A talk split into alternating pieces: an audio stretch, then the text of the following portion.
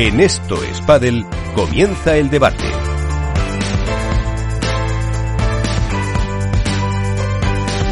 Y lo primero, saludar eh, a todos los que nos eh, acompañan. Eh, tenemos a Alberto Bote, la Dormilona de As, Padel Club, el podcast de la, serie, de la serie As.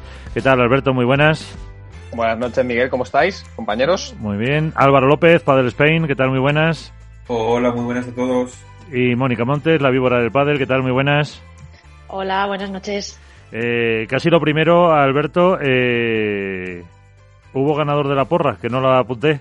yo sé que, yo apunté a los... Hubo ganador, hubo ganador. Eh, Manu, que estuvo como siempre rápido y eficiente, apostó por los números uno, cosa que hubiera hecho yo en su defecto y nada, y ganó. Eh, así que desde aquí, mi más sincera enhorabuena. Bueno, pues ahí tuvo la, los números dos, lamentablemente, que fue mi apuesta. Si como transmití, pues eh, no, pues no, no pudieron. Eh, como nuestra primera va a ser invitada en categoría femenina, si os parece, hablamos un poquito de lo que, mm, de la sensación que os dejó el torneo de Bruselas en esta, en esta categoría. Bueno, en categoría femenina, de hecho lo publiqué en, en Twitter, la proyección de Salazar y de Triay está por encima de los 15, estará entre los 15 y los 18 torneos este año. Y, puede que me quede corto. Digo proyección porque al final en el deporte hay muchos intangibles y hay muchas eh, causalidades y casualidades que hacen que no siga una lógica matemática, evidentemente. Y puede haber desde lesiones, eh, ausencias de cualquier tipo o simplemente que las rivales sean mejores o que se tenga un mal día pero su dominio es abrumador completamente. Eh, en cualquier escenario, bajo cualquier condición, no entienden de esquema de juego enfrente.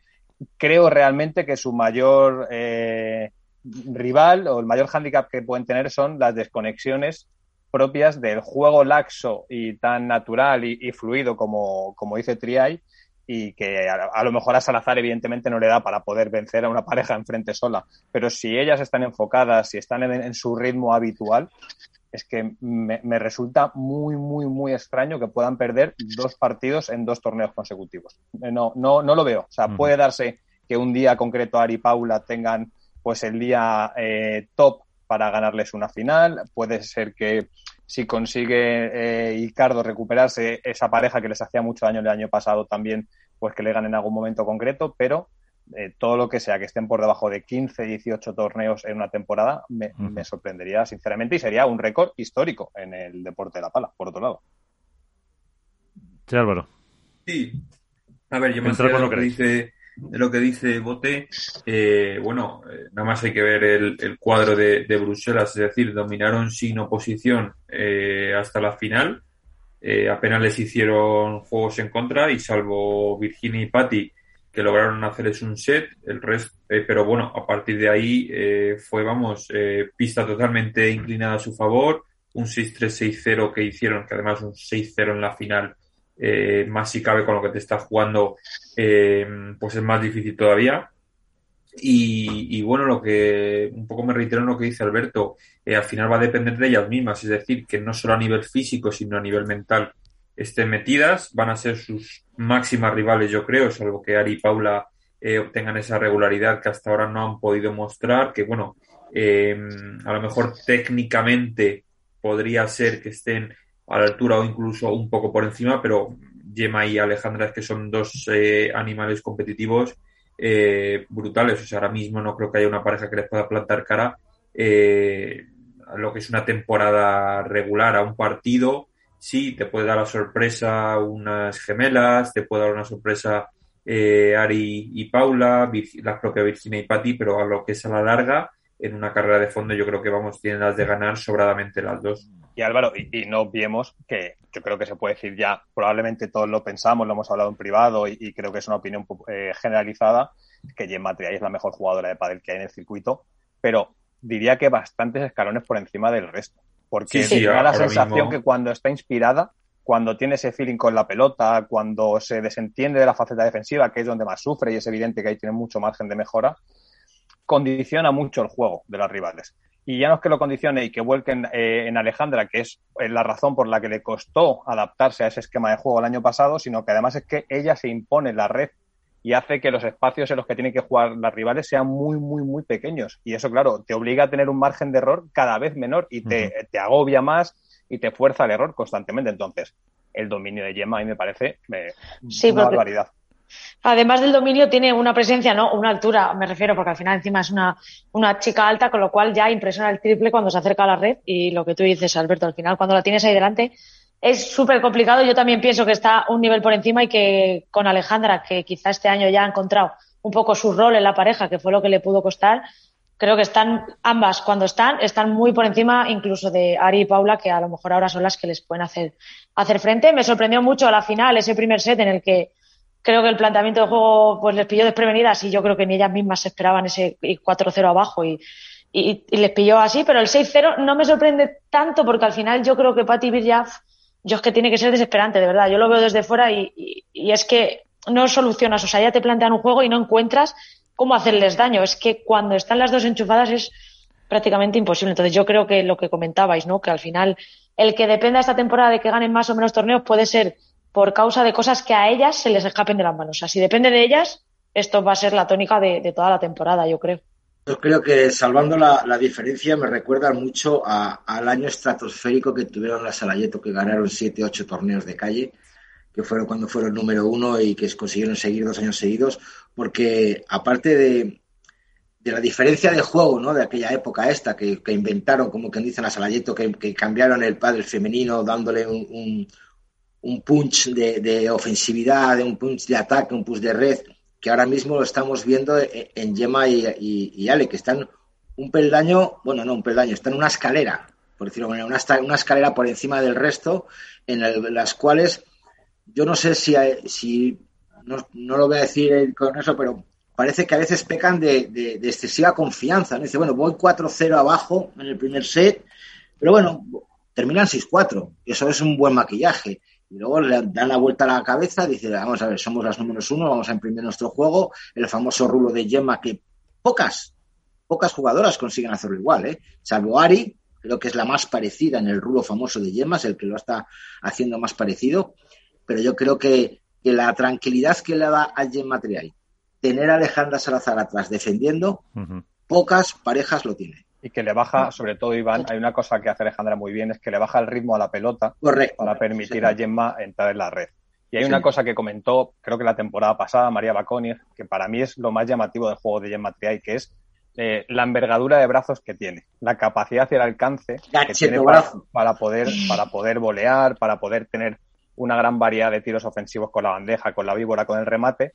Y eso evidentemente está potenciado por lo que digo, porque Alejandra ya no solo es que con la derecha evidentemente te va a dominar y te va a obligar a defender o que te va a barrer la pista desde el fondo, es que te baja la velocidad de la pelota con el revés cortado para que Gemma se pueda descolgar, te fuerza el punto mucho en el cruzado o te permite abrir por el paralelo. Entonces, eh, a Alejandra le costó el año pasado adaptarse a ese rol porque no estaba acostumbrada a tener que aglutinar tanto volumen de juego, pero una vez que lo ha asimilado y lo ha naturalizado y lo tiene pues como un automatismo, es que eh, se, las nota disfrutar, que esa es la diferencia. Ahora disfrutan y creo que pasa más muchas veces quizá por una autocondescendencia a veces que es natural cuando te sientes superior, aunque ellas evidentemente no lo van a reconocer, que hace que, oye, que las parejas juegan y juegan mucho y que el padre femenino cada vez es más competido y que, eh, bueno, pues pequeñas desconexiones te hacen estar un set por debajo, evidentemente. Alejandra Salazar, eh, buenas noches. Hola, muy buenas noches.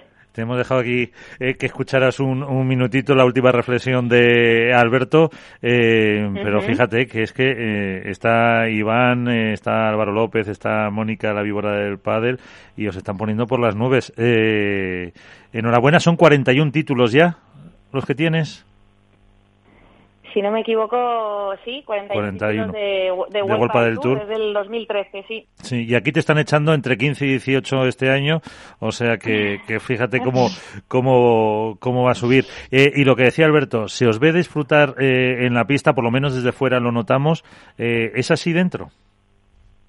Totalmente. Yo creo que ahí se, se nos nota muy claramente en nuestras caras que, que estamos eh, súper contentas eh, de jugar juntas, em, ya muy acopladas, disfrutando mucho y sabiendo, eh, como estaba escuchando ahora, un poco el, rol que tenemos cada una en la pista y, yendo a por ello, ¿no? Eh, creo que que sin duda eh, está siendo un año espectacular y bueno queda muchísimo todavía sí no se presenta una temporada una temporada larga pero eh, lo bueno que tenéis ya a lo mejor en este segundo año todo mucho más mecanizado, mucho más organizado y que, y que os permite pues a lo mejor sacar los partidos con esa eh, suficiencia eh, que desde fuera, te vuelvo a decir, eh, parece o desde dentro sufrís más. sufrimos, por supuesto. yo creo que lo que ha cambiado es cómo encarábamos el año pasado. Quizá teníamos una, una presión extra que ya hemos comentado no solo por ser pareja nueva, sino bueno, pues todas las expectativas que había en nosotras. Eso lo hemos normalizado. Mm, también eh, hemos adaptado el juego que tiene la una y la otra, porque como comentabais, eh, yo venía de, hacer un juego totalmente mm, diferente, a lo mejor pues eh, con muchos más winner tocando menos pelota. Entonces, bueno, había como más prisa, o por lo menos yo me sentía con, con esa responsabilidad, ¿no? De, seguir haciendo lo mismo y, tengo una jugadora diferente al lado, con lo cual, bueno, pues ha habido una evolución eh, en, en, el juego que, realizamos. Las dos ahora lo tenemos muy, muy claro, eh, cómo, cómo movernos, cómo trazar eh, nuestro juego en la pista y tenemos muchísima más tranquilidad. Yo creo que esa es, la clave. Y aunque haya partidos que empecemos peor o que veamos que, la estrategia que nos están proponiendo, pues no estamos encontrando la manera, al final van pasando los juegos y la vamos encontrando, ¿no?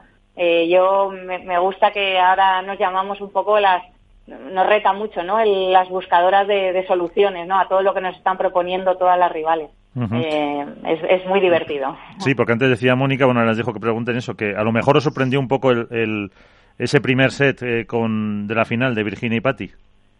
Ese planteamiento que hicieron. Eh, o sea, así como sorpresa no, porque sabemos, sabemos cómo, cómo juegan y cómo nos, mm, nos suelen jugar mucho más de globo, como eh, siendo el partido más lento y luego viniéndose al ataque con, con esos eh, contragolpes. También tenía mm, que contaros, yo creo que, no sé si os dais cuenta vosotros desde aquí, pero ninguna de, las cuatro veíamos bien. Eh, había mucha claridad en la pista. Eh, y yo creo que hubo muchos fallos también por porque subes, la bola te la encuentras en el, en el último momento, eh, muchas voleas de, bajadas de pared, de unas y de otras, no, no conectábamos bien, dudábamos, nos quedábamos atrás, nos subíamos, eh, luego también había mucha claridad en el, en el techo, que eso no se aprecia.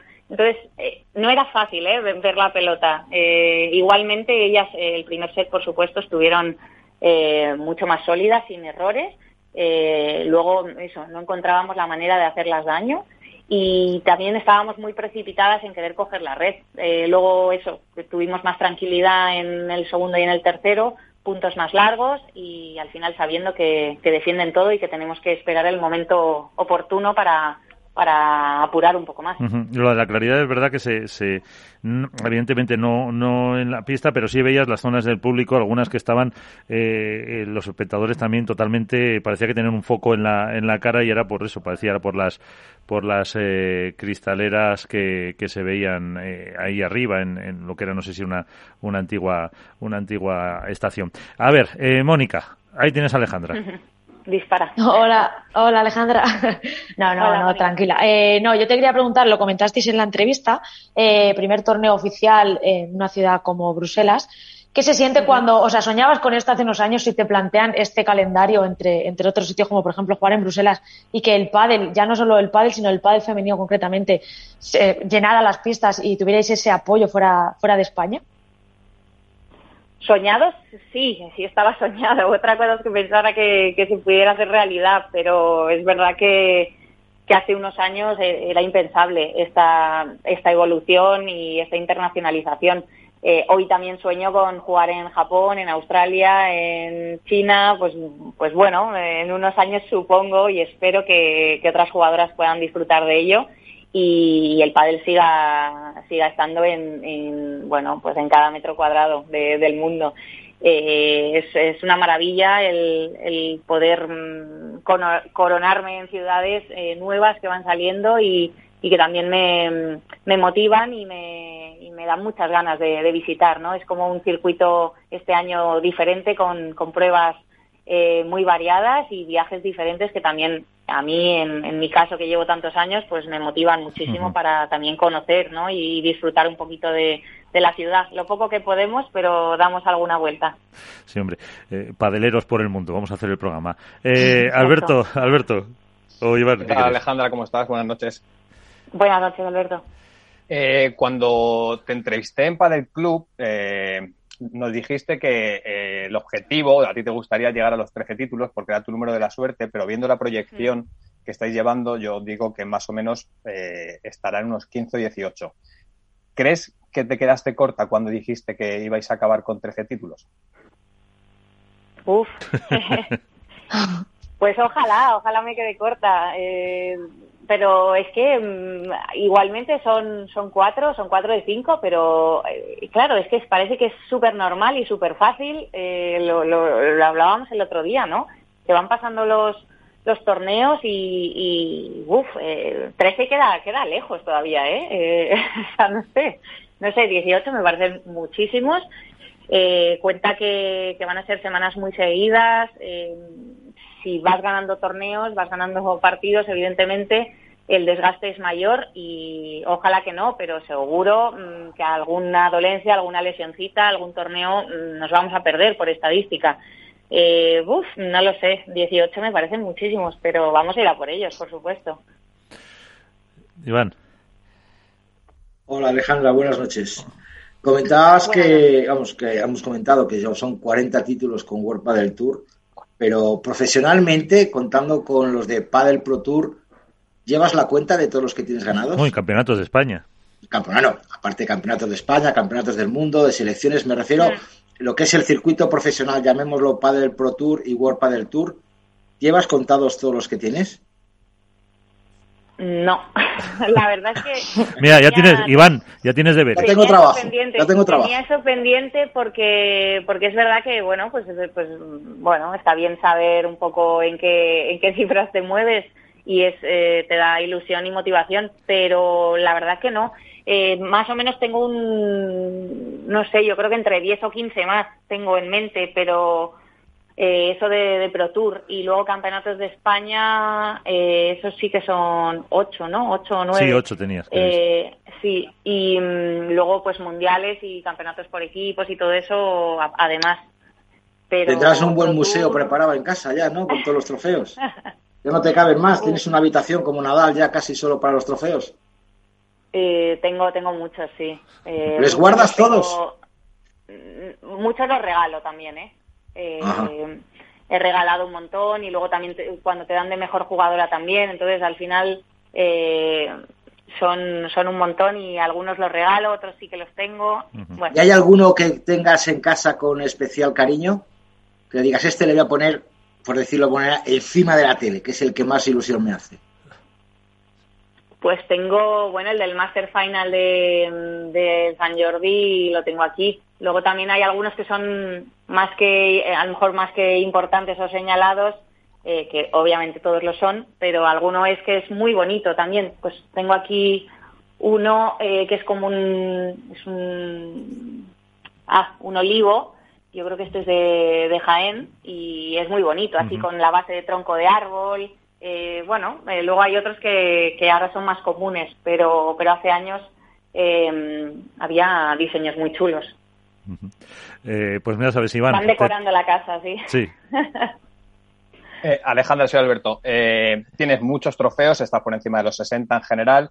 Estaba preguntándote, Iván, por cuál es el más bonito, el que recuerdas con más cariño. El pádel se está abriendo ahora nuevos escenarios icónicos de otro deporte, como es el tenis. Dentro de dos semanas será el Foro Itálico, en julio es Roland Garros. La pregunta yo creo que es obligada vamos a ver el pádel femenino en Roland Garros e, esta temporada, eh, más adelante. Eh, no, sé, alguien como tú que aglutina tantísimos trofeos emblemáticos, probablemente poder ganar en un sitio así le, le haría especial ilusión, ¿no? Totalmente. Yo estoy estoy con muchas ganas de, que así sea. Mm, me parece que, el, el, futuro del pádel es que el jugador pueda pueda elegir libremente en qué, en qué torneos participar, por supuesto, y, no lo sé porque no depende de mí eh, el poder jugar este año, eh, depende de, mucha gente y de muchas cosas. Eh, a mí sí me gustaría, me gustaría estar, que las chicas estemos. por supuesto, en esta magnitud de torneos. ¿Y está más cerquita ahora que hace un mes, por ejemplo, o hace dos semanas? ¿O está igual? ¿Se ha movido poco? Mm, está parecido. El tema. ¿Qué, probabilidades hay de que podamos ver para el femenino en Roland Garros este año? Si, si tuvieras, por los conocimientos que tiene la información, que a lo mejor a nosotros nos coge evidentemente más lejos, si tuvieras que dar un porcentaje de probabilidad, eh, ¿cuál sería?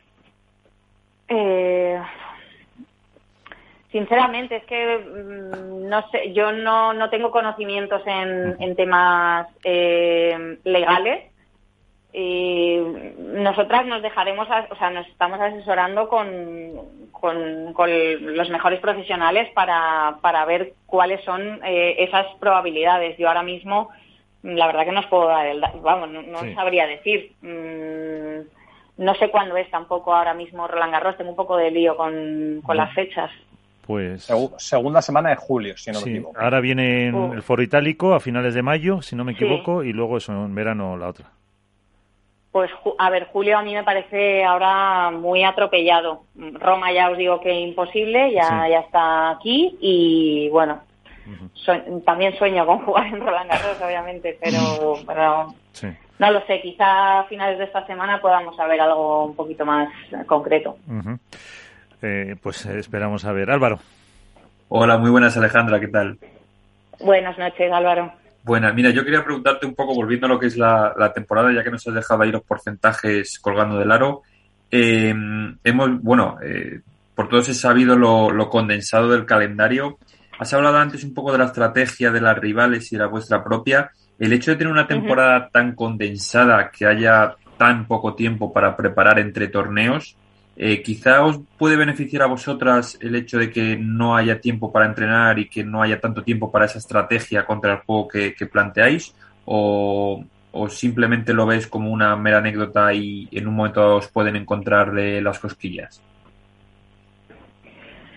Mm, a ver, yo creo que, todas ya nos conocemos mucho y tampoco es que esté viendo una diferencia de cómo nos plantean los partidos. Lo que pasa que quizá nos estamos más acertadas en, resolver, ¿no? Eh, todo lo que lo que lo que proponen y al en, mi opinión quizá si hemos mejorado en la defensa eh, estamos más completas como como pareja defensiva y no tenemos prisa en ir al ataque porque en el ataque es donde a lo mejor encontramos eh, más maneras a lo mejor que las rivales de, conseguir winners desde diferentes sitios de, la pista con, una gema que está espléndida por arriba. Y bueno yo creo que ahora estoy un poquito más eh, agresiva y consiguiendo eh, también más puntos para, para la pareja aparte de, de elaborar un poco desde atrás.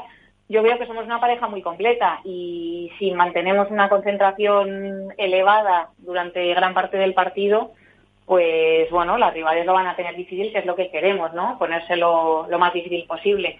Evidentemente, seguro que conseguirán tirarnos la pelota donde más nos duele y también lo sabemos y trabajaremos nosotras para, para cubrir también esas zonas. Eh, es difícil, no, no, sé qué decirte de... ¿Lo conseguirán? Pues seguramente, seguramente. Eh, no hay no hay más que seguir trabajando y bueno, todas sí que hay sí que hay tiempo, parece que no, que hay hay muchos torneos, pero luego hay muchos días que, se sigue trabajando para ello. E intentaremos estar bien físicamente y tener las menos lesiones posibles. Eh, Alejandra, soy Iván. A mí me gustaría saber una curiosidad, ¿eh? es una curiosidad, porque yo veo en los partidos, pues cómo habráis entre vosotras en, en, los puntos y tal, pero a mí me resulta mucho, muy curioso Después de los descansos en los que Rodrigo imagino que os indicará eh, situaciones de juego, cómo tenéis que jugar, cómo, cómo mm, tenéis que seguir el juego para ganar estos puntos, como todo. Luego, cuando entréis en la pista para iniciar ese juego, os volvéis a juntar las dos y hay que comentar. Es decir, vamos a hacer lo que dice Rodri Ovide o, es, o vosotros... O, pasamos de él. O pasamos de él, o, quién es la estratega, por decirlo de alguna manera, eh, que ve mejor los errores de la, de, la parte contraria. Hay de todo, hay de todo. A veces le hacemos caso, otras veces no. no, eh, bueno, mm, los tres, la verdad que hablamos mucho, hablamos mucho fuera de, de, pista, fuera de, lo que es el partido, ¿no? Durante todo el día eh, nos quedamos, quedamos para visualizar partidos, para, para ver un montón de cosas, para comentar, bueno, pues mm, sensaciones también que vemos en las jugadoras de otros partidos que hemos visto de ellas. Eh, bueno, estamos muy conectados en ese sentido los tres, nos, nos gusta mucho eh, bichear y y, bueno, eh, eso, ojear un poco a, todas, ¿no? Y, llegamos, la verdad, que a conclusiones bastante parecidas. Entonces, bueno, en el banco vamos comentándolo y luego cuando nos metemos en pista es verdad que, siempre nos reforzamos o, bueno, ya nos conocemos y a las dos es verdad que nos va bien que la otra nos meta un poco el dedo en la llaga, ¿no? De, venga, va, ¿eh? eh no me hagas esto, no me hagas enfadar, ¿eh? El otro día nos reíamos por eso.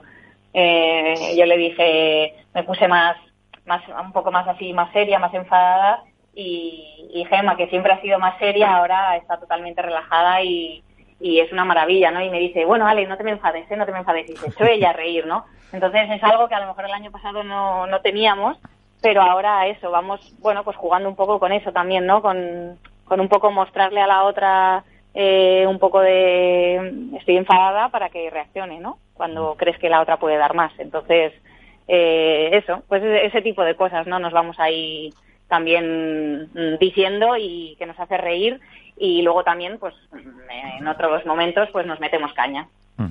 Pues eh, Alejandra Salazar, eh, muchísimas gracias. Eh, a ver si Iván te prepara ese listado de, de títulos, que será largo. Eh, los voy a buscar, los voy a buscar y se los mandaré. Unos cuantos tomos que van a salir por ahí de, todo. Así que muchísimas gracias. Eh, descansa esta semanita dentro de lo que cabe, porque luego tenéis el maratón ya eh, con todas las semanas de partidos y que os vaya muy bien. Muchísimas gracias. Muchísimas gracias y espero hablar muy pronto, que eso será buena señal. sí, sí, no. Gracias. Pues eh, Alejandro Salazar, que ha estado con nosotros en esta en este espacio, en este eh, programa en el que, pues fíjate, con eh, las eh, claves que nos ha dejado un poquito de cómo están afrontando ya la temporada con esa tranquilidad, con esa felicidad, tranquilidad siempre entre comillas, y la dificultad de verse en Roland Garros, descartando ya también el, el Foro Itálico de Roma, que es otra otro apunte, aunque a ver lo que dicen al final de la semana. Bueno, pero el titular es ese, ¿no? Que a final de semana puede que haya noticias, que no sabemos cuáles son eh, y de qué lado se decantará la balanza, pero desde luego que haya noticias de si va a haber una decisión ya pública por parte de la Asociación de Jugadoras, pues cuanto menos es, relevante. Eh, al foro itálico es lógico que no vayan a llegar porque no sé cuándo se cierre inscripciones, pero tiene que ser la semana que viene probablemente. Pero eh, entiendo también que a las jugadoras les hará especial ilusión poder jugar en un escenario como Roland Garros, no vemos que muchas de ellas son extenistas o empezaron jugando al tenis y ya solo como amantes del deporte, pues eh, perderte una cita como esa, jugar en un escenario como puede ser la Philippe Satrier, pues tiene que doler. Entonces, supongo que también será un motivo. Pero fíjate, eh, aún no te dejo, Mónica, perdona. Eh, el, punto que ha dicho ella, que es que están en, esperando el tema legal. O sea que, que, yo creo que esa es la única duda, mm, se le entiende que tienen ahora mismo, que si el tema de gas se soluciona va para adelante. Sí, yo entiendo que habrá, habrá sido uno de los primeros puntos que estén intentando resolver también el tema, pues bueno, de ver a ver cómo se resuelve, claro, porque todo el tema de los chicos, aquella denuncia famosa Golpa del Tour, no ha avanzado. O sea, ellas tampoco saben por dónde va a salir el torneo. Pero no me ha quedado a mí muy claro cuando le habéis preguntado por Julio, tampoco ha asegurado mucho, no sé, me ha sonado a que tampoco van a estar en Roland Garros. Hombre, el tema legal, comparado con el de los chicos, se está retrasando bastante de más y no, por un lado me, me extraña, porque entiendo que la situación, digámoslo a rasgos generales, es la misma, su cuadro masculino y cuadro femenino son jugadores de padre igual, pero pues sí que es verdad que se todavía no se han pronunciado, no, no se sabe ni para dónde van a tirar una ni para dónde van a tirar otra, su asociación tampoco es que deje nada excesivamente claro. Y luego, sobre todo, a ver, por lo que ha dicho eh, Alejandra, para mí que su posible eh, participación en otros circuitos va a empezar a partir del verano. O sea, a mí me da la sensación de que va a ser la segunda mitad de año. Eh, no sé si incluso agosto, o sea, será a partir de septiembre, supongo, cuando empezarán a, entiendo, que a competir en Premier o, o no sé dónde competirán, porque por lo que ha dicho, eh, Italia complicado, bueno, Italia. Italia descartado y Francia. Italia imposible, sí. Y, Francia, pues, al, parece que al 70-80% tampoco. Con lo cual yo creo que lo van a dejar para segunda mitad de temporada. Bueno, veremos. Eh, ¿Te imaginas que vayan en agosto a, Buenos Aires? Bueno, bueno, pues mira, es una época siempre. a Mendoza, a Mendoza, a Mendoza. Siempre han pedido las chicas, a ver, hay, hay mucha legión argentina, siempre han pedido tener torneo en, Argentina y nunca han podido. Con lo cual ahora, o una oportunidad mejor que esta, yo creo, no van a tener. Desde luego, y más el primer torneo para ellas. A ver, lo, rescatable es que cuando yo le preguntaba por un porcentaje de eh, si tuviera que decantarse y nos dijera un 50-50, un 70 que no y un 30 que sí, es que tampoco se atreve a dar un porcentaje porque realmente la decisión o no está tomada o están ultimándola. Y de ahí que nos emplace a que a final de semana va a haber algo relevante. Supuestamente que van a informar desde la Asociación de Jugadoras. Eh, hay dos formas de entenderlo. Uno, que sigan esperando a que se pronuncie arbitraje sobre la resolución, en este caso, con los jugadores, o que las jugadoras tomen una decisión independiente, que sería muy lógico, muy lícito, y creo que hablaría una vez más bien de la unidad que tienen eh, en este caso, y que tomen la decisión que consideren, sea la que sea, pero... Sí, pero Alberto, si tienen que esperar al arbitraje y tenemos que esperar como eh, la resolución que del arbitraje, como el tiempo que ha tardado la comisión de arbitraje en dar, por decirlo de alguna manera, el, sentido positivo a Oliveira con World del Tour, que han sido casi nueve meses. Pero es que no tenemos que esperar eso. Es que el, caso, el caso de la comisión de arbitraje en la que está ahora inmerso el proceso de los jugadores con respecto a, su participación o no en otro torneo. Sí, aunque sea caso diferente, es por el tiempo de la Con respecto al laudo de Oliveira, no, tiene mucho que ver. O sea, no, si no es porque sea el mismo tema, sino por el, que sabemos que la justicia va lento. Sí, sí, por supuesto, pero que empezó a circular como que no era un caso extrapolable el de Oliveira al del resto de jugadores y, la, y el laudo, que no es una sentencia, eh, no, no, no es vinculante en ningún caso porque Oliveira no tenía firmado según qué cosas con Huelpa del Tour en este caso, con lo cual se le eximía de la responsabilidad de poder jugar en otros circuitos. Estoy de acuerdo contigo, Iván. Evidentemente la justicia tiene unos tiempos y las jugadoras tienen que tomar la decisión, por lo menos de pronunciarse públicamente. Si al final eso es lo que está esperando la gente, que se pronuncien y que tomen la decisión que ellas consideren. Pero esa ausencia de información, que es a la que yo siempre hago un poco referencia, creo que es la que eh, está lastrando su papel en este momento determinante por el que camina el pádel. Si las jugadoras deciden jugar única y exclusivamente Vuelta del Tour, habrá quien le guste y habrá quien no, pero será respetable porque son dueñas de su destino. Si deciden montar un circuito en paralelo solo, como pasa en el caso del tenis con la agüita, por ejemplo, será igualmente respetable, pero es esa ausencia, esa indefinición al final creo que es lo único que se les puede criticar. El resto, creo que hay que alabar que las jugadoras estén a una y que estén decidiendo, aunque haya voces discordantes dentro del grupo, lo que creen que es mejor para su futuro, simplemente. Pues eh, ahí está, está claro, eh, porque lo de Oliveira en ese sentido eh, no es extrapolable, pero puede mm, dejar algo o incluso creéis que podía animar un poco a los, eh, supongo que los abogados que lo están mirando, a, pues a una toma de decisión o a, desalentar un poco a golpe del Tour? Es que yo hasta donde sé el caso de Oliveira, Oliveira no tenía firmada la exclusividad de jugar con Golpa del Tour, con lo cual lo que está, el, laudo que no es una sentencia, que eso es importante remarcarlo también, eh, lo que determina es que World del Tour eh, eh, o el jugador están eh, obligados a un montante que determinado por la temporada 2020 que garantizó el circuito, etcétera, etcétera. Pero en el caso de Oliveira, él no tenía firmada la exclusividad de no poder participar en otro circuito. Lo que pasa es que World del Tour tenía un contrato en vigor y decidió reclamarle una serie de, bueno, de emolumentos, en este caso, y de ahí sale la, resolución. Pero no hay un juicio, o sea, es que son se, ha hablado, ¿no? Eh, también supongo que entre todos queremos conocer o eh, adivinar qué va a pasar con esta situación. Pero es un caso que, desde luego, no es aplicable, eh, por mucho que hayamos intentado desde los medios de comunicación, desde mi punto de vista, mal hecho, porque creo que se ha enfangado un poco eh, esta situación, porque no es aplicable. Y la gente automáticamente, cuando lee titulares de eh, el caso de Miguel Oliveira eh, permite a los jugadores participar en Premier Padel. No es verdad. No, no es verdad. No es verdad. Pero eso ha pasado. Entonces, sí, lo, que pasa es que, claro, también ahí entra un poco el desconocimiento y yo el primero me pongo, me pongo por delante de, los temas legales. Es decir, hemos dado por supuesto que el, tema de Miguel Oliveira es un tema genérico y, en este sentido y más en este caso eh, es un tema individual, es decir, cada jugador tendrá sus contratos firmados o no los tendrá firmados, eh, tendrá unos requisitos y unas características en los que haya firmado. En el caso de Oliveira, como dice además Alberto, no es una sentencia en firme, que por un lado eh, obliga a no pagar el jugador ni tampoco pagar ni tampoco que pague él.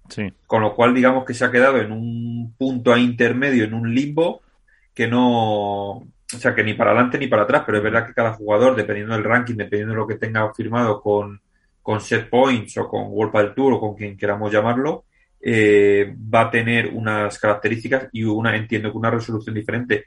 También es verdad que lógicamente esto es un precedente, sí, pero claro, cada caso habrá que estudiarlo con la con la importancia que tiene y con las características propias que tiene cada caso. Sí, Álvaro, pero yo lo que, lo que digo, y no apunto a nadie, ¿eh? de verdad, que no intento señalar a nadie porque, vamos, me conocéis y cualquiera que me conozca no soy yo de ese estilo de persona. Pero nosotros como periodistas tenemos que intentar ser lo más rigurosos que podamos. Y como el desconocimiento que tenemos sobre derecho deportivo creo que es abrumador por parte, por lo menos de los que estamos aquí, pues lo que hay que hacer es consultar con eh, abogados que sean especialistas en derecho deportivo y te expliquen por lo menos si es aplicable el caso de Oliveira a algunos jugadores, a todos o no. Utilizar un caso en el que un jugador se ve liberado para poder participar en otro circuito e intentar vincularlo de forma directa con una situación, bueno, pues que es bastante escabrosa y que por eso se da la situación que se da, pues para mí creo que es tendencioso y creo que habla mal de nuestra labor como medios de comunicación, porque eh, el usuario, que al final siempre lo digo, es quien mueve todo esto, necesita conocer qué va a pasar y dónde va a poder disfrutar de los mejores jugadores y de las mejores jugadoras. Y si le estamos diciendo que como este jugador ha conseguido quedar liberado para poder participar de forma libre, porque así lo, lo, lo asegura el laudo, que lo van a poder hacer el número uno el número 25 y no es verdad, pues creo que estamos haciendo mal nuestra, nuestra labor. Y muchas veces eso es simplemente consecuencia de la necesidad constante que hay de información al minuto. O sea, se fagocita eh, la realidad eh, día tras día y eh, cuenta más quien lo publica primero que quien publica la verdad. Y yo, pues desde aquí, quizá como periodista, pues abogo un poco más porque hay que trabajar un poco más según qué cosas. Eh, evidentemente eso es eh, clave y además en esta época con redes sociales que te eh, esa inmediatez es la que te obliga muchas veces a, todos esos que pueden ser errores. Pero ahora otra cosa que se me ha ocurrido escuchando a Alejandra, ahora hablaremos un poco también de lo que ha sido la, la categoría masculina. si este jueves también es especular. han dicho que mm, se puede conocer algo, bueno, esta semana se puede conocer algo. ¿No es muy pronto para descartar la participación en julio en Roland Garros? Eh, por, es que por eso no la descarta. Eh, pero es que, ah, no, pero ha dicho que la veía muy improbable. Pero no la descarta. Yo, yo entrevisté a, Alejandra, Salazar y a Matria en Padel Club. Sí, creo que en Barcelona, ¿no? De que, de que fuera Doha, la primera prueba, el Mayor. Sí. Y nos decían que era muy difícil, pero que no era imposible. Con lo cual no lo descartan porque son inteligentes. No conocen realmente cuál es la situación legal y para eso hay un abogado o una abogada que se encarga de llevar el tema legal. De momento te dicen que es complicado porque viendo los precedentes y sabiendo la circunstancia que hay y que hay una demanda, no olvidemos, de 25 millones de euros a los jugadores, bueno, pues las jugadoras también van con pies de plomo. Pero quizá la semana que viene ha cambiado por completo. Entonces, te ha, lo que es seguro es que ha descartado estar en Italia, pero no descarta estar en París. Entonces, mm, no sé, o le, he notado yo el tono. Mm, sí, yo lo he notado también como que no, tirando a no. Pero bueno, puede estar jugando un poco con con tampoco querer mojarse si van a tomar la decisión o si está tomada. No, pero es que, es que ellas tienen un papelón ahora, le hemos comentado. Ellas han conseguido, no sé si, bueno, yo entiendo que sí, que son ellas las que han conseguido la igualdad de premios con World del Tour, que algo de lo que World del Tour se alardea de que es el único deporte en el mundo en el que paga igual a chicos y chicas y tal, que siempre lo dicen en todas las en todas las retransmisiones, me parece genial tengan esa medalla, pero yo lo que veo difícil es que ahora las jugadoras las, les peguen esa patada en el culo, por decirlo de alguna manera, a World del Tour, que pese a que han conseguido igualar los premios, ahora digan, muy bien, hemos conseguido, pero también me voy a ir a jugar premios. Pero que tampoco les deben nada. Pero, no les deben nada. exactamente, es que no, no, hay una relación directa. Es que les deban nada, sino que... De hecho, lo que habla mal, Iván, con todo lo a favor que estoy yo de la decisión tomada por World del Tour de igualar los premios. No quizá tanto de cómo se ha utilizado en según qué cosas, ¿vale? Y, el, tiempo que ha tardado. Pero lo que habla mal es de los ocho años anteriores. Eso es, del tiempo que ha tardado. No habla mal de este. Entonces, ¿hay que alabar que World del Tour iguale los premios? Por supuesto. Chapó por ellos y yo me quito el sombrero. Pero de ahí a que las jugadoras no tengan la potestad de reclamar la libertad de trabajo, eh, bueno, no sé, yo creo que vivimos en una democracia, vivimos en el siglo XXI y porque te den algo no tienes por qué estar agradecido, ¿no? Es que es tu trabajo y los actores y las actrices son los jugadores y las jugadoras han igualado los premios, pero han dejado de retransmitir partidos, como en este torneo de Bruselas. Sí, que también. O sea, que tampoco sé hasta qué punto me refiero, que es que lo habéis hecho para que se queden, ha sido causa-consecuencia y ahora creéis que por eso se van a quedar, cuando en el otro sí que van a cobrar más. Claro que porque te den por un lado, no te tienen por qué quitar por el otro. Es decir, lo que dice Mónica, te dan más dinero, pero pierde repercusión mediática, por decirlo de alguna manera, visibilidad. Con lo cual, yo soy una marca, que patrocino a X jugadora, digo, pues sí, pues muy bien, le estás pagando más, pero me estás quitando mi visibilidad. Entonces yo, a lo mejor, a mí me interesa, en vez de pagarte 10 como marca, te pago 5. ¿Por qué? Porque se me va a ver menos. Entonces, claro, que ganan por un lado, imagínate, no creo obviamente que pase eso, ojalá que no, pero lo que ganan por un lado lo están perdiendo a lo mejor por otro. sí, para mí el error de esto es siempre eh, intentar vincular de forma eh, directa o, confrontar el participar en un sitio con eh, minusvalorar el otro. Wolpa del Tour es lo que es y por Wolpa del Tour habla su trabajo y el trabajo de Wolpa del Tour es muy, muy bueno. Nadie hubiéramos dicho, ninguno hubiéramos dicho, mejor dicho, hace cinco años que el PAD iba a estar en Bruselas y se iban a llenar las gradas el sábado y el domingo y que se iba a poder jugar en un sitio como el Tour and Taxis. Y eso habla bien de Vuelta del Tour, con todas las cosas mejorables, con que ha habido evidentemente jugadores que se han quejado, con que Alejandra Salazar nos estaba diciendo que la visibilidad, bueno, pues era mejorable. Son cosas normales, pero enfrentar eso directamente con que las jugadoras reclamen su libertad de movimiento para poder ejercer su profesión, pues yo creo que es un error. Eh, Vuelta del Tour ha igualado los premios, porque es un reclamo popular a nivel mundial. Pasan otros deportes, el tenis está caminando hacia ello habla muy bien, en este caso del pádel, que esté en ese escenario, perfecto, pero de ahí a deber, no se sabe el qué, oye, yo creo que es independiente. Incluso las chicas podrían firmar con World del Tour independientemente de que les igualen los premios. Tiene una propuesta encima de la mesa. Sí.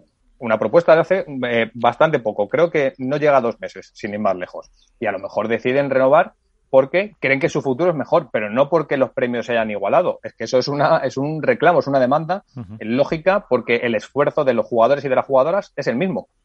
Y además, si, si, si lo decía yo hace dos o tres semanas precisamente, que si World del Tour presenta una propuesta para las chicas, sabiendo que los chicos pues no van a continuar con un noventa y tantos por ciento de, posibilidades, eh, es que también, eh, a ver, es una empresa, es el grupo DAN, es un grupo que, que su misión, evidentemente, como toda empresa, es eh, ganar dinero. Si presenta esa propuesta, es que él considera que es viable hacer un torneo de chicas y que puede pagar esos eh, premios, que se supone que irán subiendo en las próximas temporadas, o sea que es que a lo mejor sí le ve esa rentabilidad también al padre femenino, que antes siempre se ha puesto en duda, aunque alguno como iba en duda.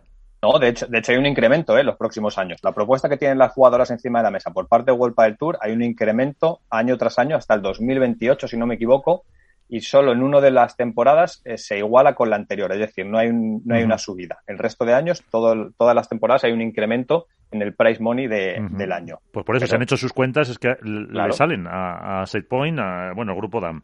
Lo que pasa es que hay otra serie de cosas que yo creo que evidentemente las jugadoras también eh, anhelan y que los jugadores están empezando a vivir con Premier Padel y que, pues eso, poder jugar en Roland Garros, poder jugar en un estadio que ya jugaron en el Mundial, eh, cómo se trata a los jugadores en según qué cosas, que no, que insisto, que esto no habla mal de World del Tour, sino que a lo mejor Premier Padel sí tiene la posibilidad y el acceso de hacerlo. Entonces, hay un upgrade en según qué cosas que hace que los deportistas se conviertan en deportistas de élite y los e-, equipare a otras disciplinas deportivas y eso, pues probablemente una Gemma Triay o una Alejandra Salazar, pues lo quiere porque es normal, porque son deportistas. Los deportistas son egoístas, para empezar, no los viemos. De, ahí también parte eh, una de las claves de su éxito. Entonces, oye, yo soy Alejandra Salazar y estoy ganando en Bruselas, pero pongo la mirada a dos meses vista y digo, es que a mí me gustaría ser la primera campeona en Roland Garros del pádel de la historia, porque eso es algo que va a quedar para siempre. Entonces, quizá también intenten luchar por eso, también intentarán luchar por la profesionalización de la jugadora. Yo hace poco, creo que lo conté hace un par de semanas, hablaba con una jugadora que ahora está en el top 20, que hasta hace un año y medio seguía dando clases por las tardes para mm. poder vivir. Y, eso es una realidad. Y eso no, eso no es criticar a World Padel Tour. Y no va en mi ánimo. Eso es una realidad del pádel femenino que es muy pocas jugadoras pueden dedicarse todavía a, su profesión las 24 horas del día. Y eso influye directamente en la evolución del deporte, en el rendimiento, en el descanso, en la profesionalización, en la capacidad de entreno físico, técnico, táctico, psicológico. Bueno, pues si hay otra propuesta que puede eh, mejorar eso, lo normal es que las jugadoras se sienten, lo valoren y que además haya muchas de ellas que lo quieran. Sí, evidentemente eh, no es solo cosa eh, de golpe del Tour que una jugadora tenga que dar clases, porque eh, y eso supone también que a lo mejor pues los patrocinadores no apuestan suficientemente también por esa por ese deporte o no, hay suficientes medios o no aportan suficiente cantidad para que esa jugadora pues no esté dando clases. Y ahí no depende tampoco de de del Tour donde mm, vamos a decir se premia un poco pues, su evolución deportiva y los méritos, eh, los logros que vaya consiguiendo en cada, en cada competición. Eso habla en general del deporte. Claro, pero por eso yo siempre, yo, Miguel, al final siempre abogo por un macrocircuito a partir de 2024 en el que los jugadores y las jugadoras puedan ir seleccionando su calendario, como pasa en el tenis. Hace 24 horas escuchábamos que Carlos Alcaraz, que es el hombre de moda en el deporte español y puede que en mundial, ha decidido renunciar a Roma y la gente se ha escandalizado. No, perdona, Roma forma parte de la temporada de tierra batida y es un calendario que está establecido y el jugador selecciona en función de eh, sus necesidades, las posibilidades que cree que tiene, su estado físico. Entonces, por ahí tiene que caminar el deporte, porque haya un, abanico mayor de pruebas y que puedan ir seleccionando, se profesionalicen más jugadores y más jugadoras y que cada vez el calendario sea mayor. Y eso, pues lo lógico es que tenga promotores privados que sepan explotar según qué pruebas. Oye, que Vuelpa del Tour lleva haciendo un trabajo excelente ocho años de desarrollo del pádel en España. Eso no lo puede obviar nadie. Bueno, pues a lo mejor Vuelpa del Tour el día de mañana es quien tiene que encargarse de hacer las pruebas en España porque lo hace mejor que nadie. Bueno, veremos si es así o no, ¿eh? A lo mejor solo es Premier Padel. O APT se tiene que encargar de ser quien vertebre la gira latinoamericana porque maneja mejor los escenarios. No lo sé, estoy hablando por hablar, ¿eh? Pero que tiene que pasar por ahí el desarrollo del deporte. Si al final lo acotamos, lo que estamos haciendo es acotar la propia evolución del deporte. Y eso es nocivo para todos, incluso para nosotros que vivimos de esto. No nos olvidemos. Álvaro. Sí, no, yo un poco, a ver, también eh, en referencia a lo que dice Alberto, eh, también eh, yo creo que los jugadores sobre todo abogan un poco por lo que es el envoltorio, es decir, con todo respeto no es lo mismo ganar en un pabellón de cualquier ciudad española que ganar en Roland Garros o ganar en Roma. Entonces, claro, también quieren esa, esa difusión, ese estar en los focos, que en ese caso no es todo dinero, lógicamente, es visibilidad, es que el pádel eh, eh, crezca, en este caso en Italia, aunque bueno, muchos, hay mucha competición en Italia por equipos, que los jugadores desde aquí va, eh, les hemos visto a Gemma jugar allí, hemos visto a, Tapia jugar allí, a muchos jugadores.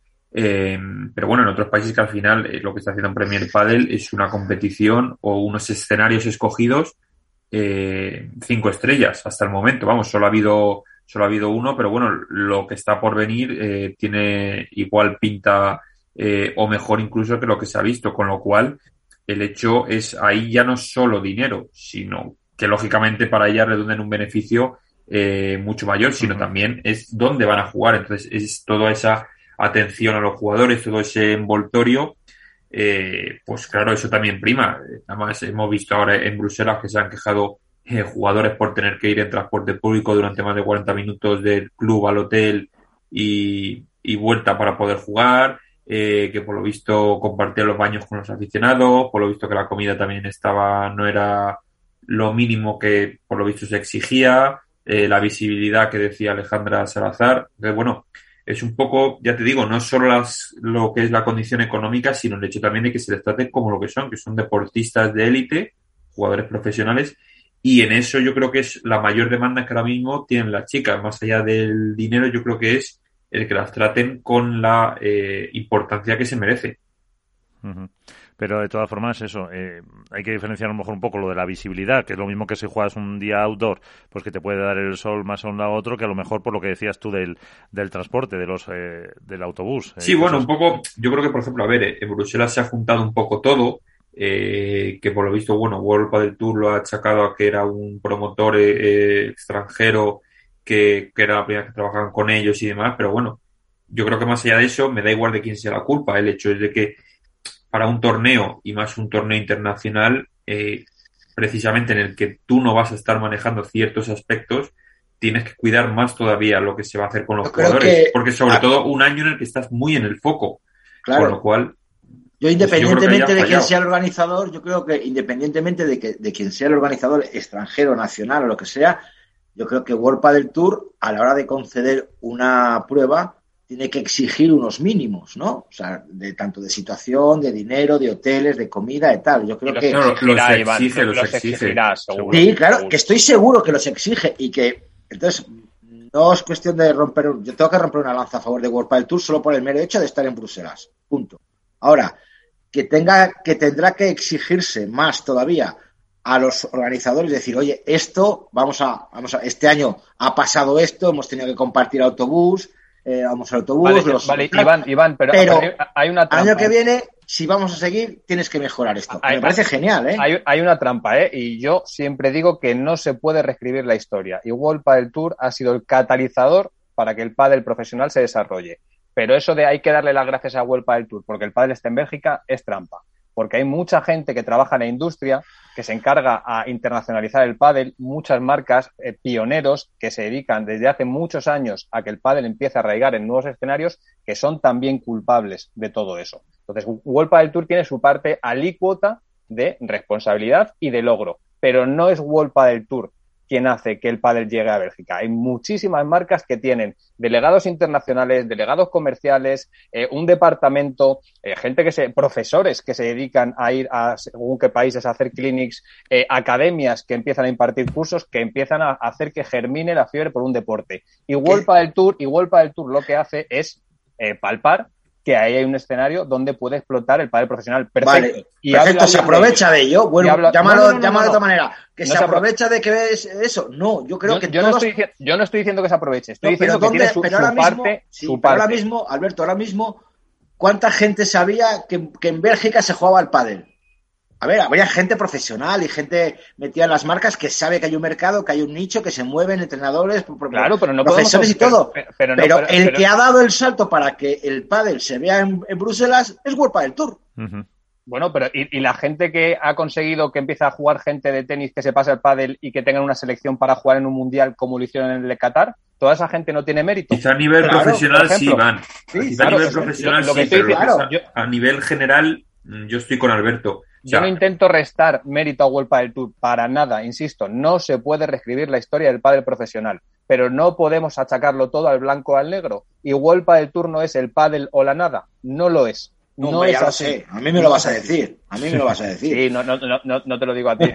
no, ya, pero, pero que, ya lo sé, que no me dices a mí, pero que, que, que, sé lo que, lo que estás diciendo. World del Tour ha hecho un trabajo fantástico para poder llevar el pádel profesional a escenarios que eran impensables y poder eh, ser un escaparate para que los mejores jugadores y las mejores jugadoras empiecen a ser pues más reconocidos en según qué escenarios. Pero hay mucha gente que trabaja en esta industria, muchos de ellos cobrando tres duros, que lo sabemos todos los que estamos aquí, muchos que se van arriesgando sus propios ingresos para poder emprender en nuevos escenarios que considera que pueden empezar a romper para evidentemente tener un retorno económico y no podemos restar pues importancia a toda esa gente que lleva trabajando mucho tiempo para que el pádel empiece a el pádel, perdón, empiece a arraigar, porque si el día de mañana el pádel empieza a romper en Alemania, que está empezando a hacerlo y lleva mucho tiempo para que para que lo consiga, si, si lo hace, si lo hago yo, será mérito mío, para nada, para nada en mérito de mucha gente que ha trabajado detrás, que ha conseguido generar el caldo de cultivo correcto para que se empiecen a generar escuelas, para que haya una afición, para que el que jugaba al rugby o a fútbol decida ir un par de veces por semana a practicar pádel a pesar de que los precios sean los que sean,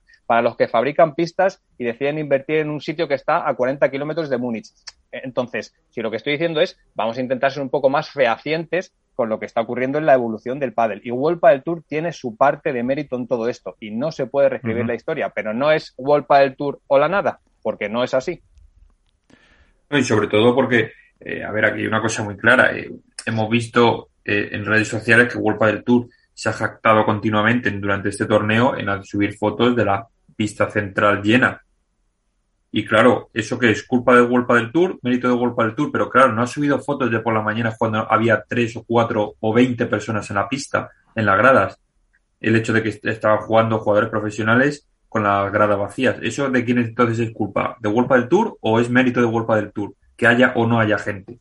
Porque tanto bien es el que haya muchísima gente como mal es el que no haya nadie viendo los partidos. Claro, Álvaro, o las marcas que deciden pagar un stand en un escenario que está todavía en vías de desarrollo como Bélgica y se deja una pasta para poder empezar a diversificar, que la gente compre el producto, evidentemente con un interés económico detrás. Esa gente está invirtiendo mucho y, y desafortunadamente y Miguel tiene mucho más conocimientos económicos de los que tengo yo, pues la gente que se dedica al mundo del pádel y que ha formado empresas y marcas de pádel no suelen ser multimillonarios que decían diversificar a ver si este nicho empieza a pegar para arriba, ¿no? Son emprendedores que empezaron poco a poco y que hace 10 años pues una oportunidad de negocio y que se están jugando pues eh, su capital eh, año tras año. Entonces, vamos a darles su parte de mérito en todo esto porque siempre, eh, eh, apuntando al padre profesional, evidentemente apuntaremos donde apuntaremos. Pero hay mucha gente dentro de la industria que hay que reconocer el mérito de que este deporte goce de la salud que goza. Porque pasará con Asia, que va a llegar. Asia llegará y llegará China. Y cuando China sea una realidad en el pádel, entonces, ¿de quién será la, la, responsabilidad? ¿Del primer magnate de la economía china que decida apostar por llevar el pádel y equipararlo al badminton?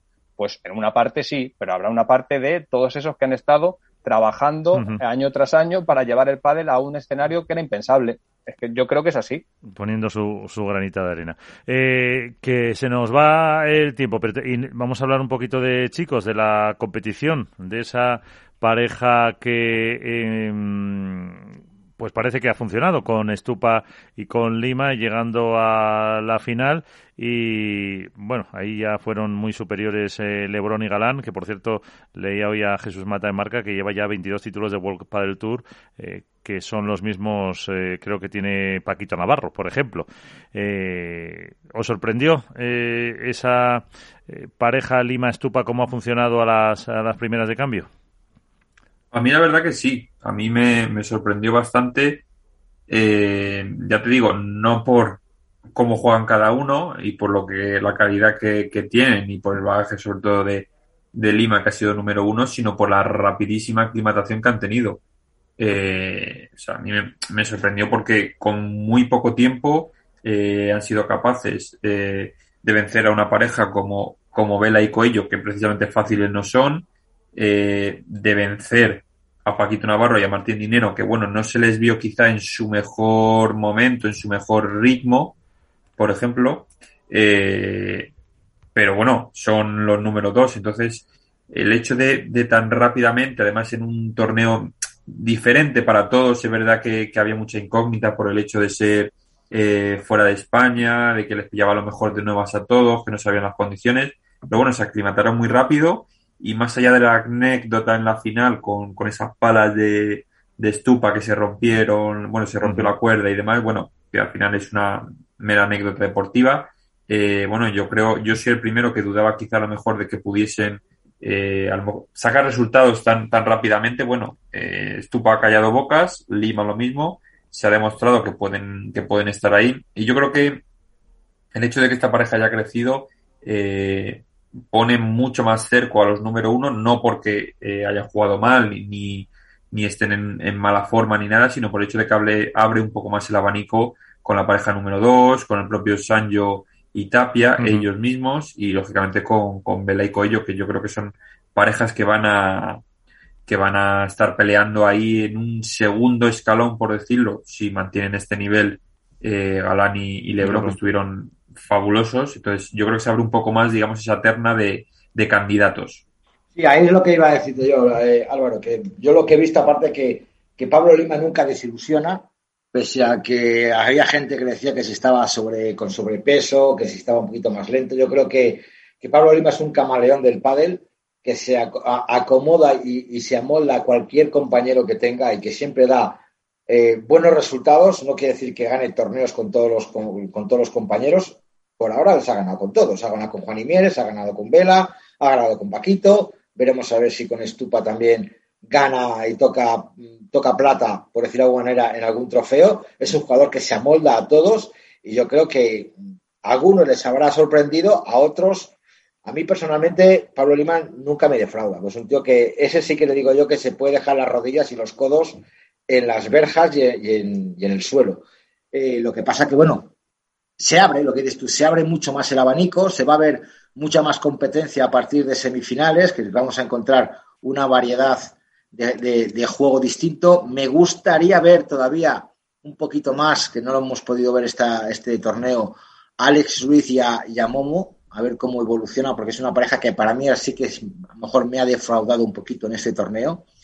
Pero yo creo que el abanico en semifinales ahora se, se, pone muy prometedor, con Paquito y Dineno, con Estupa, con Pablo, con los Lebrón, con Coello, con, el, con Sanjo. O sea, ahí te he dicho cinco parejas para cuatro puestos. Entonces, si metemos a Alex Ruiz y Momo, yo creo que estamos consiguiendo que no solo la gente se centre en semifinales, sino que ya la gente se centre un poco más en cuartos de final y en jornadas anteriores para ver cómo evolucionan los jugadores. Y la visión, Alberto.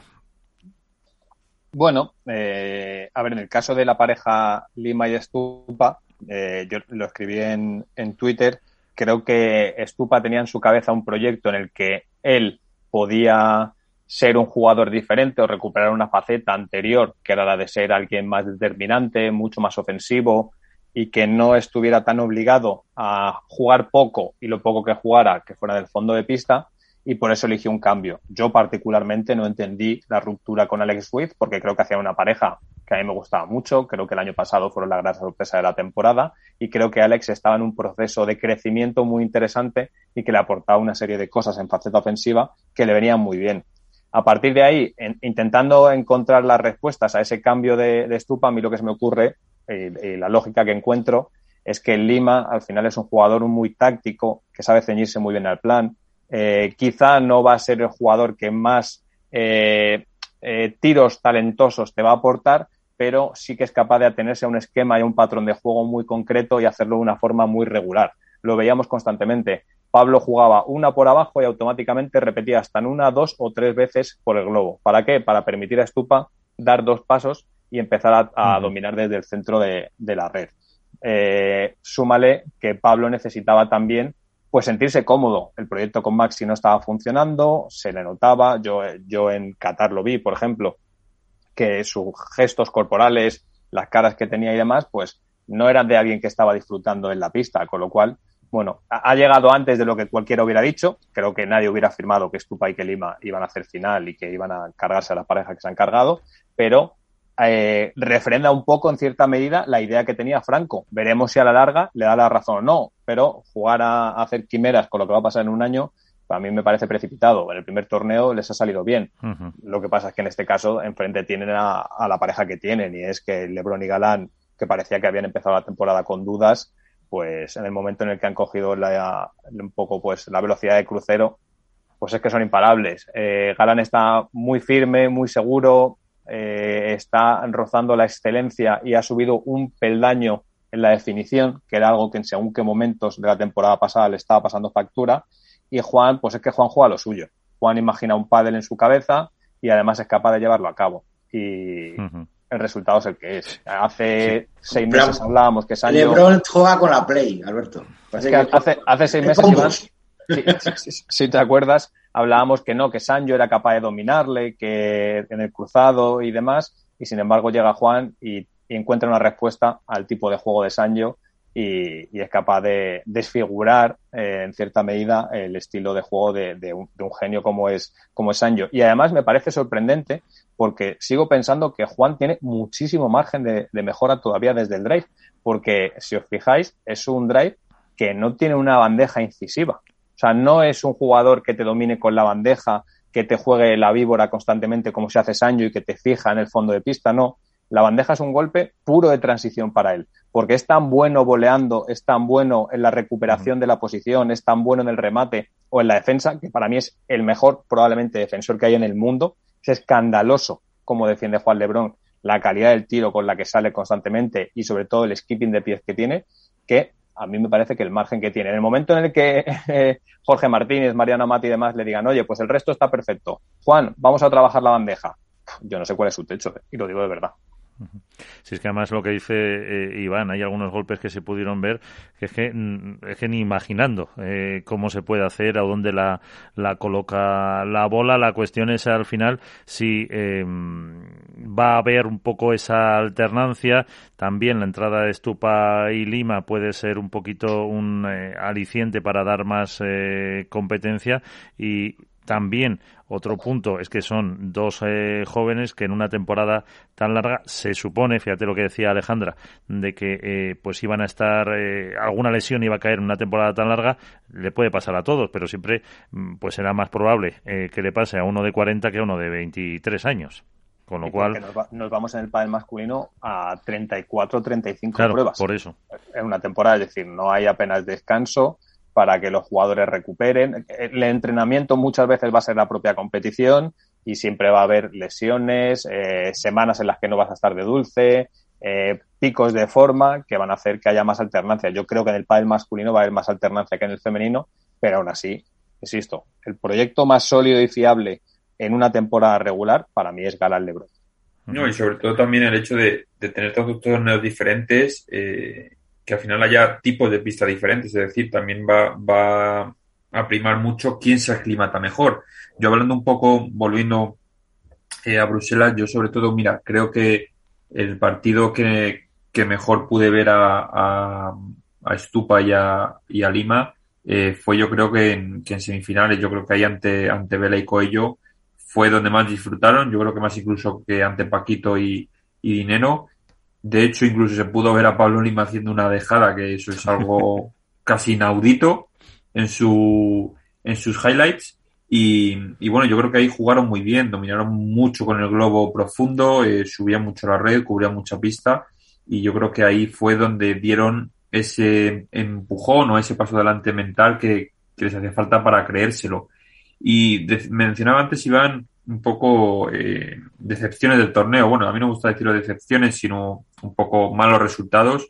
Yo creo que para mí, en mi caso, eh, los que más me sorprendieron negativamente quizás fueron eh, Garrido y Campañolo, que perdieron eh, con demasiada amplitud el jueves ante, ante Vela y Coello, y también Yanguas y Koki. Yo creo que perder 6-0-6-1 contra Chingoto y Tello, verdad que, que son la pareja más longeva del circuito. Eh, que les falta siempre ese pasito para, para terminar de estar en semis o en finales. Eh, son un poco irregulares, pero bueno, perder 6-0-6-1 contra, contra ellos, contra los argentinos. Y que se esperaba eh, mucho yo creo, de, de Yo creo que demasiado amplio para la calidad, lógicamente, que atesoran los cuatro, obviamente. Pero fíjate, Álvaro, que hablábamos la semana pasada, y yo di, de hecho, como me jugué un triple eh, apostando por Garrido y Campañolo como ganadores, venían del uh -huh. Challenger y demás. Eh, yo, yo, siempre digo que Javi lo tiene todo para ser un jugador quizá digo de época y exagero un poco, pero para ser un jugador que esté arriba y esté peleando por ganar muchos títulos en su carrera deportiva.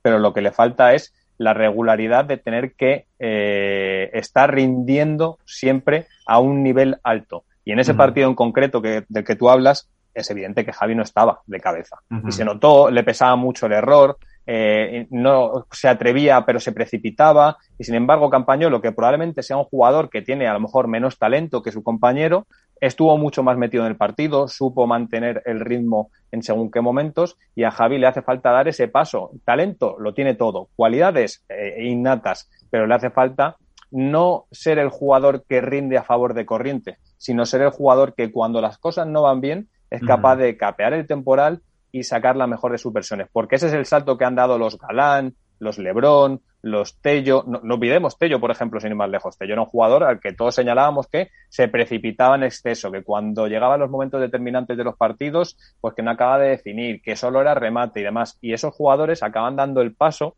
para ser jugadores regulares que se cuelen en el top 5 y demás. Es verdad que Javi tiene 20 años todavía. Sí, obviamente. Que como, hablamos mucho de él, ¿no? Parece que tiene 26 sí. años ya, pero es que tiene 20 años todavía. Esa, esa pausa mental, lo que dices tú, ese asentarse un poco más eh, de cabeza en, los partidos, entrar mejor en los partidos y sobre todo eh, navegar contra corriente lo que, lo que quizá le falta. Y yo creo que fíjate, por ahí por ahí andan los tiros, yo creo que también en, lo que es la pareja eh, Coqui y Yanguas. Yo creo Estoy, que quizá de acuerdo. A Yanguas le falta sobre todo, en mi punto de vista, eh, quizás esté equivocado, pero a Yanguas también le falta ese pozo, lógicamente es un jugador muy joven y que tiene que mejorar muchos aspectos.